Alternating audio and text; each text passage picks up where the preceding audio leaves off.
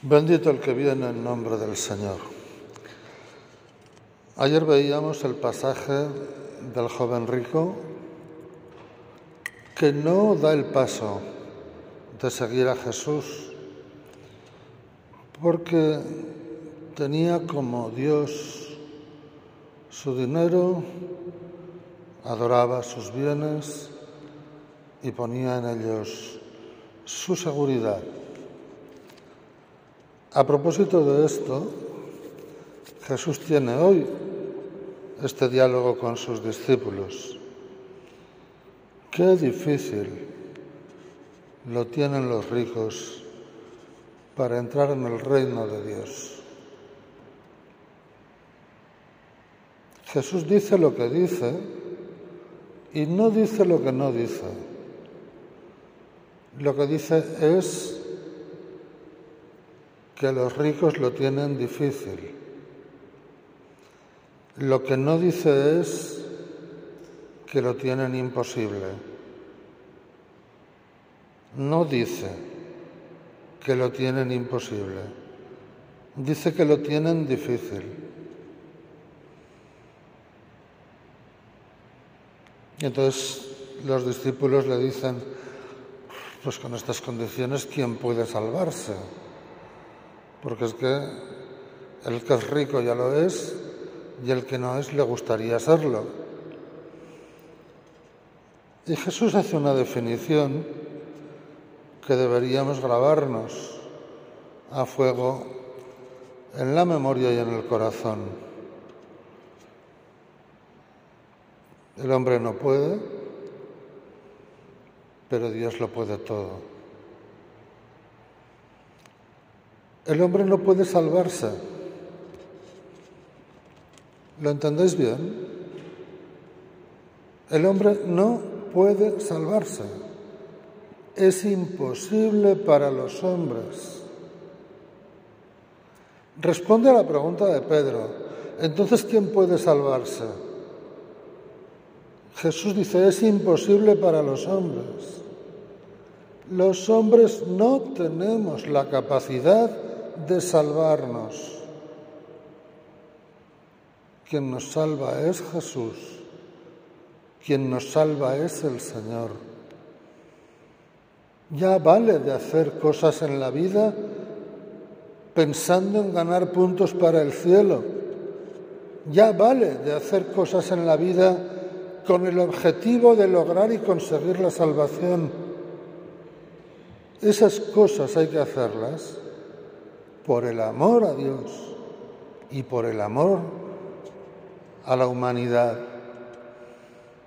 Esas cosas hay que hacerlas porque brotan del seguimiento de Jesucristo, pero no para salvarme.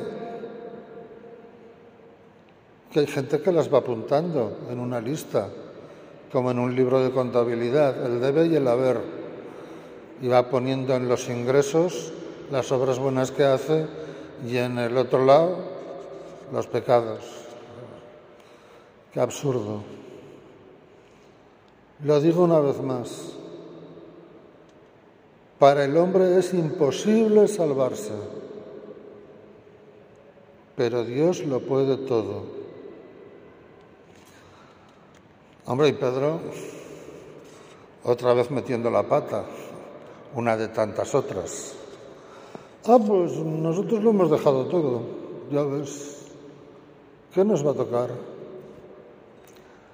Quiere privilegios, quiere compensaciones, quiere premio.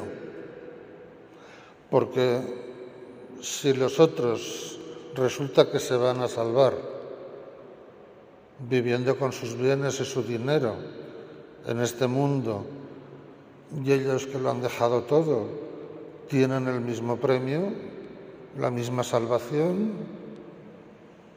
pues para ellos no, no les merece la pena. Y si entienden lo que Jesús les dice, es para que se les bajen los humos. Hay muchos últimos que serán primeros y muchos primeros que serán últimos. Es decir, querido Pedro, querido Pedro, tú te crees el primero, cuidadito, no resultes ser el último. A muchos de los que viven con sus riquezas, ¿crees que no van a entrar en el reino de Dios? Pues cuidadito, porque si tú los tienes por últimos, puede que acaben siendo los primeros. No te confíes, no bajes la guardia, pero tampoco te creas con unos derechos mayores que los que tienen los demás. Tú has decidido renunciar a todo por Cristo, ¿vale? Es una decisión tuya. Pero no vayas a reclamarle, no vayas a reclamarle. Ah, como yo he dejado más cosas que ese, no le vayas a dar a ese lo mismo que a mí. ¿Pero esto qué es? Si a todos nos da el máximo, si a todos nos da el no va más, ¿qué más tienes que pedir? ¿Qué más tienes que exigir? Cuando aquí has renunciado, lo has tenido que hacer con amor, lo has tenido que hacer con sentido de fidelidad a Dios. Y eso no reclama ninguna compensación a cambio de ninguna compensación. Lo que se hace por convencimiento, por amor, por desprendimiento, no se le busca compensación ni recompensa ninguna, sino Jesús ¿Qué podía haberle dicho al Padre? ¿Qué no podía haberle reclamado al Padre? Pero Jesús no nos enseña a reclamar y a buscar privilegios. Jesús nos enseña que la gloria está después de la entrega, del sufrimiento y de la muerte en cruz. Que el Señor nos asista para que sepamos entregarnos a Él con espíritu de amor, de desprendimiento y sin buscar privilegios ni recompensas. Bendito el que viene en nombre del Señor.